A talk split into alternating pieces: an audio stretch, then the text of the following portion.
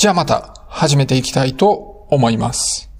今日はですね、あの、日本ではほとんど報道されていないんですけれども、ジョー・ローガンと Spotify の騒動があってですね、まあその話をちょっとしていきたいと思うんですね。まあ、ポッドキャストをですね、作るとか聞くとか、そういうポッドキャストが好きな人は、ぜひ知っておいた方がいいと思う内容なので、まあ、ちょっと今回話していこうと思います。で、ジョー・ローガンっていう人がいて、あの、ポッドキャストをやってるんですね。この人はもともとコメディアンで、で、あと UFC っていうあの格闘技のコメンテーターなんかをやってた人です。で、今、ものすごい人気の、えっ、ー、と、ポッドキャスト番組を持っていて、ジョー・ローガン・エクスペリエンスっていうんですね。で、この番組はですね、まあ毎回様々なゲストを迎えて、かなり広い範囲の話題で話をしていくっていうような、えー、ポッドキャストです。あの、政治の話なんかも結構するんですけれども、右側の人も左側の人も、まあ、呼んで話をしているので、あの、中道より、まあ、中道で中立な番組であると、まあ、そういう評価を得ています。ただまあ一部ではまあどっちかっていうと右側だなと思われているところもあります。まあ僕自身はもうほとんど聞いたことがないんですね。まあ数回聞いてみてあんまり興味が湧かなかったんです。まあ結構やっぱり UFC なんかと関係の深い人ですから、まあ結構粗野な感じなんですよね。まあ僕は結構小難しいのが好きなので、あの、あんまり相性が良くないっていう感じですね。で、小難しいテーマもこのジョーローガンエクスペリエンスではよくやってるんですね。でもあんまり深くはないんです。でも、ジョーローガン自身は結構頭がいいっていう話もありますので、まあ、一般向けというか、特定の層を狙ってわざとこういう作りにしてるのかもしれないです。まあ、比較的若い男性に人気のショーということなんですね。で、ものすごい人気で、あの、今何千万人もが聞いている番組にまで成長しています。で、2020年にですね、Spotify と独占契約を結びました。その契約が、まあ、100億円ぐらいだったと言われています。で、独占契約ですから、今、Spotify でしか聞けないわけなんですね。えっと、2021年に最もえー、Spotify で聞かれたポッドキャストということになってます。で、今回問題になっているのはですね、ジョーローガンエクスペリエンスの中で、えー、ロバート・マローン博士っていう人にインタビューした回のことです。で、このロバート・マローンっていう人は mRNA 関係の仕事をしていた人でコロナワクチンに対して強く反対する立場をとってます。で、ワクチンに関しての嘘の情報、誤情報を広めている、まあ、そんな人なんです。で、ローガンが、まあ、このマロン博士にインタビューをして、まあ、そんな話をしてたんですね。で、内容としては、まあ、かなり、こう、偽情報だらけだったんです。で、これに対して多くの科学者が声明を出しました。で、さらにはですね、ニール・ヤングとかジョニー・ミッチェルっていうこの大御所というようなシンガーがいてですね、まあそういう人たちが、えっと、 Spotify にまあ曲を出してるわけなんですけれども、まあそういうこう、ワクチンに関する偽情報を出すようなところにまあ一緒に載ってるのは嫌だと。で、 Spotify はまあこういう偽情報に対して対応すべきだというふうに抗議をしてですね、自分たちの曲を Spotify から削除することを求めて、で、これがまあ大きな騒ぎになったわけなんです。で、実際にまあ彼らの曲は削除されました。で、この騒動を受けてですね、Spotify の株価がま急落しました。それでまあ会社としても対応を打ったんですね。で、その対応策としては規則を設けて、で、それを明示することにしました。ポッドキャストを作ってる人だと知ってるかもしれないんですけれども、アンカーっていうサービスがあってですね、これが Spotify の一部なんですね。で、このアンカーでは、えっ、ー、と、ポッドキャストを作ることができます。まあ、作ってそこから配信することができます。で、最近、あの、このアンカーで、えっ、ー、と、新しいエピソードを作ろうとすると注意が表示されるようになりました。で、そのリンクを開くと、その、えっ、と、規則が、まあ、表示されるんですね。で、そこには、まあ、コロナも含めて、えっ、と、医療に関わるような偽情報を載せてはいけないとか、あとはまあ、差別とか、そういうのしちゃいけないっていう、まあ、禁止事項が書いてあるんです。で、それに、まあ、抵触すると削除する場合があるよと、まあ、そういうことが書いてあります。で、このジョーローガンエクスペリエンスのエピソードも100個ぐらいが削除されました。まあ、ジョーローガンはですね、あの、この反ワクチンのこと以外にも、えっ、と、人種差別的なこととか、あとは反トランスジェンダー的なことで、非難を、まあ、結構受けてたこともあって、ひょっとしたら削除されたものの中にはそういうのもあるのかもしれません。ですが、この問題になった、えっ、と、マローン博士のインタビューのエピソードっていうのは削除されていません。で、ニール・ヤングとジョニー・ミッチェルの曲っていうのは削除されたままになってるということです。まあ、起こったこととしてはですね、大雑把にはまあこういうことだったわけです。まあ、ちょっとここから少し考えられることを加えていこうと思います。で、このロバート・マローン博士のまあ話していた内容なんですけれども、かなりひどいものでした。まあ陰謀論そのものという感じですね。あの、科学者ですから実験データのことも話していて、それは正しいものもあるんですが、まあその解釈がまあひどいわけですね。で、内容としても恐怖を煽るような内容になっていて、で、科学に全然基づいていないというわけなんです。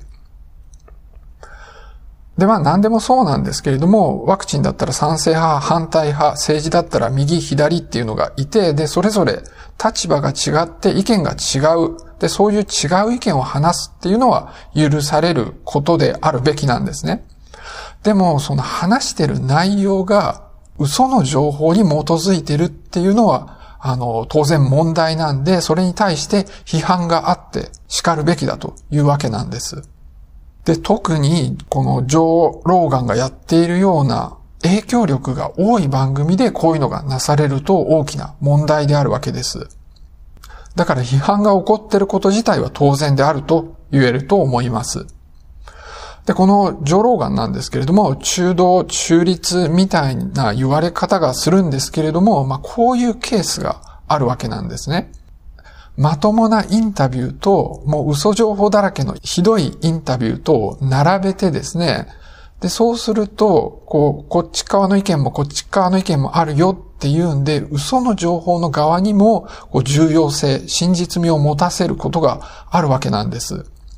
まあ、例えば温暖化の問題なんかでも同じで、温暖化が非常に大きな問題であるっていうのは、まあ、当然だからそれが中立であるべきなんだけれども、こう温暖化を全く信じてない、で、そういう嘘の情報をたくさん言うような人を連れてきて、で、それをこう反対意見として並べると、その二つの中間が中立っていうことになっちゃうわけで、そういう極端なこう事実に基づいてない意見も聞くべき意見だっていう、そういうことになってしまうわけなんです。だから、まあそのジョローガンなんかがやっていることを中立とは言えないっていう考えもあるわけなんです。でも、こういうことをしてるから人気があるっていう面もあるわけなんですね。まあみんなにではないんだけれども、陰謀論っていうのは人気が出やすかったりするわけなんです。で、Spotify はですね、こういうふうにまあちょっと問題があるわけなんだけれども、今まであまり対応はしてこなかったんです。アメリカの通信の法律で Communications Decency Act っていうのがあるんですけれども、それの230条、えっ、と、Section 230ってよく言われるものがあります。で、これはですね、プラットフォーマーはそこに第三者が載せた内容に対して責任を持たなくていいっていうものなんです。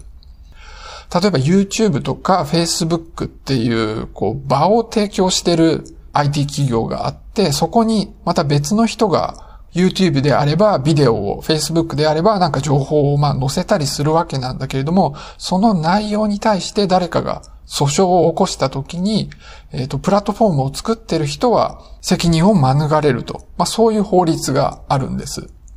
で、Spotify も我々みたいな、こう一般の人が出してるようなポッドキャストに対しては、Spotify もそうなわけですね。だから Spotify も法律的には、すべてのポッドキャストに対して、こう内容に責任を持つ必要がないということなわけなんです。ただこのジョー・ローガンに関してはですね、独占契約でお金を払ってる雇用者だから、まあ、このセクション230は、えー、適用されないかもしれないということです。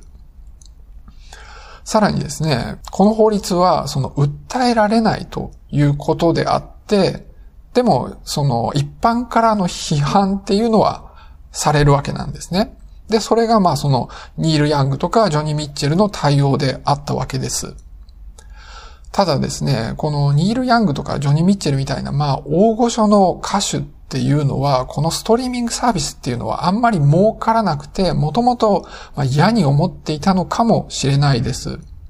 ただ、儲からないとしても、まあ今人気がある人たちにとっては欠かせないサービスなわけですね。だから、その実際何にも言ってないような大物、その今人気がある大物っていうのは多いんです。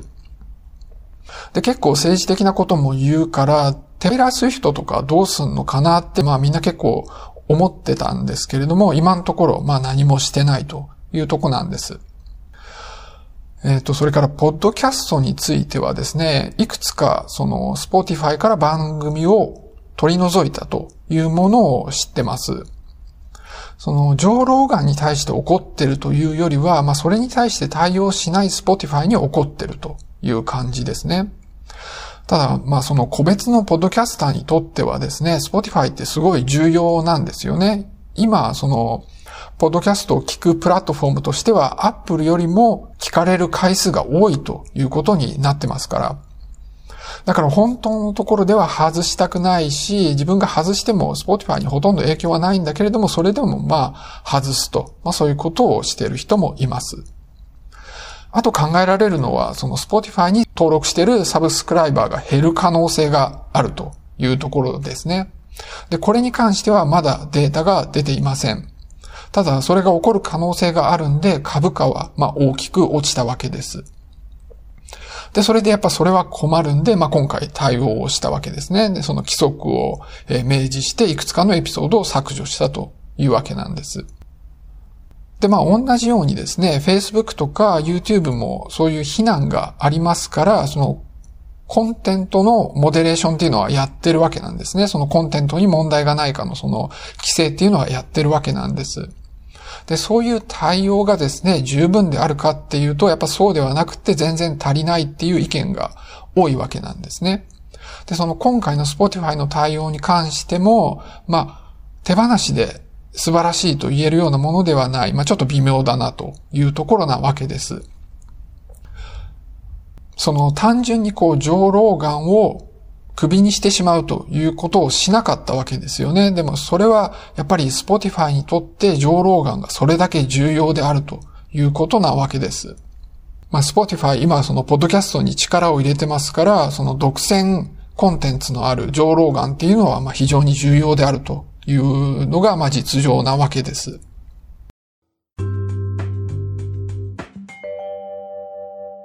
まあ、というのがですね、今回のこのジョー・ローガン・ Spotify・ニール・ヤング騒動のことの顛末であったわけです。まあ、個人的にはですね、まあ、これを受けて Spotify から番組外した方がいいのかなとも思ったんですね。まあ、ワクチンデマと同じところに自分のが載ってるのは、まあ、ちょっと嫌だなというのはないわけではないんです。ただもう、もちろん僕が外すかどうかは Spotify には全然影響がないことなんですよね。で、そんな風に思ってたところでですね、あの、いつも聞いてるピボットっていうポッドキャストで、まあ、この問題が議論されていたのを聞いたんです。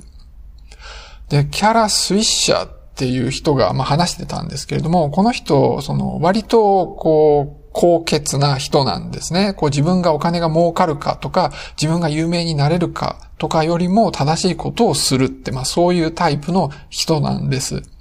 まあもちろんこの人も子供の頃からすごいお金持ちで、だからまあそういう態度が取れるっていうのはあるんだけれども、まあ結構この人の判断はまあ聞いてもいいだろうというとこなんですね。で、その人が言うには、この Spotify の対応っていうのは、完璧じゃないんだけど、まあ我慢できると。まあそう言ってたんで、ピボットっていうポッドキャストはそこに残すように判断したと、まあ言ってたわけなんです。で、このピボットはキャラ・スイッシャーとスコット・ギャロウェイっていう二人でやってるんですね。でもギャロウェイはもうすごく嫌だったみたいで、で、ギャロウェイはまた別に自分だけの番組っていうのもやっていて、それは削除したそうです。で、まあ僕としてはですね、カラスイッシャーがまあそういうんならいいかなと一応思いました。それからですね、結構めんどくさいんですよね。そのいつもアンカー使ってて、そのアンカーから、あの、ポッドキャストが出ていってるので、Spotify のサービスを使うのをやめようと思ったら全部変えなきゃいけないので、まあちょっとめんどくさいんで何もしてないというところもあります。で、このジョー・ローガン・エクスペリエンスのマローン博士の話なんですけれども、まあ本当にあの、お話にならないっていう感じだったんですね。でもそれを信じちゃう人もかなりいたと思うんです。で、それをですね、ちゃんと否定するポッドキャストっていうのがありました。で、サイエンス VS っていうポッドキャストなんですけれども、まあちゃんとあの順を追って話していたので、この番組のショーノートにそのリンクも貼っておこうと思います。で、このサイエンス VS っていう番組なんですけれども、この番組は Spotify がもっとちゃんと対応するまでは、嘘を否定する内容の番組しか作らないと。まあ、こういう偽情報を、えー、正していくような番組しか作らないって言ってました。じゃあ今日はこの辺で終わりにしたいと思います。